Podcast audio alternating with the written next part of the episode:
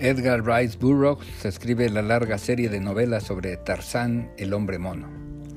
Decenas de novelas son protagonizadas por este lord inglés abandonado por azar en África y que gracias a su inteligencia y fortaleza logra hacerse de un lugar en medio de los animales salvajes.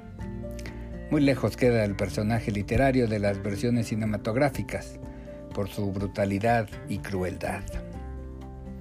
Entre estas novelas Tarzán y los hombres leopardos, contiene varias críticas al racismo y a la política. Los hombres leopardo de esta novela son una secta de caníbales que tienen espías en todas las aldeas de la zona y estos informan al guerrero leopardo dirigente para que se logre capturar ofrendas humanas para ese dios leopardo. Con ello sus adoradores comerán carne humana. A falta de la compañera de Tarzán, Jane, hay una mujer blanca que viaja sola y que es abandonada por sus trabajadores negros cuando el capataz, también negro, no consigue someter violentamente a la mujer para ultrajarla. Después ella será raptada por los hombres leopardo, pero tratará de ser rescatada por un cazador de marfil que instantáneamente se enamora de ella.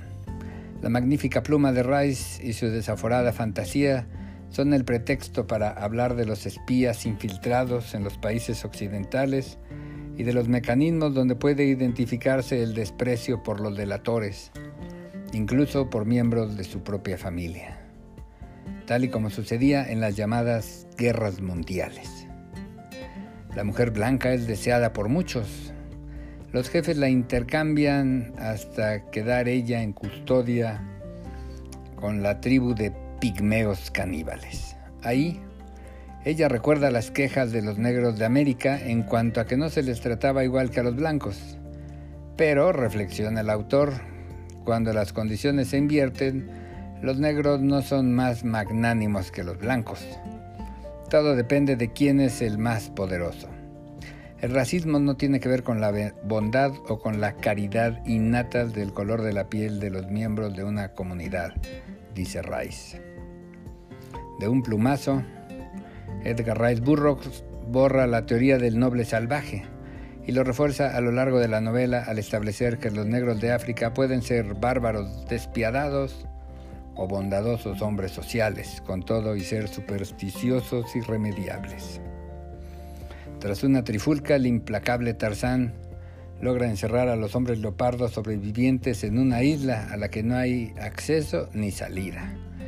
Paralelamente, los pigmeos hablan de la falta de comida en la zona que habitan y de la posibilidad de comer a la mujer blanca. El canibalismo literario es útil para retomar el tema del bien común por encima de los intereses del individuo. Cuando todo indica que los hombres leopardo tendrán que devorarse unos a otros para sobrevivir hasta que logren salir del encierro, el autor establece que los individuos menos fuertes tendrán que servir al resto de los hombres leopardo. Las condiciones del encierro establecen el carácter desechable de los individuos, pero de poco sirve sacrificar voluntariamente o no una o muchas vidas si tarde o temprano habrán de morir todos. La paradoja reside en que el último en comer a los demás morirá de todas formas, porque cuando solo quede uno de ellos, no habrá alimento y morirá en la soledad. El bien común solamente funciona cuando implica la sobrevivencia de la sociedad. En alguna de las transacciones sobre la posesión de la mujer, el autor nos recuerda que el destino de la muchacha fue decidido por la codicia de políticos corruptos, temporales y eclesiásticos, lo que sugiere que los ignorantes de África Central en algunos aspectos son tan civilizados como nosotros. De esta forma también hace un lado la teoría del pacto social para establecer que los grupos de poder son quienes en realidad manejan el destino de la población, sin importar las leyes por precarias que éstas sean. En medio de peleas con animales salvajes, de inexplicables historias amorosas, de la justicia ética que Tarzán parece predicar con el ejemplo, Edgar Rice comprueba que incluso el aparente entretenimiento banal puede contener reflexiones de teoría del Estado. Estas críticas encubiertas y una magnífica pluma para innovar en su momento el género de aventuras con ventas millonarias hacen de las novelas de Tarzán un inesperado paladín de la enseñanza del derecho. Y, claro está, una fuente intemporal de entretenimiento. Gracias y hasta la próxima.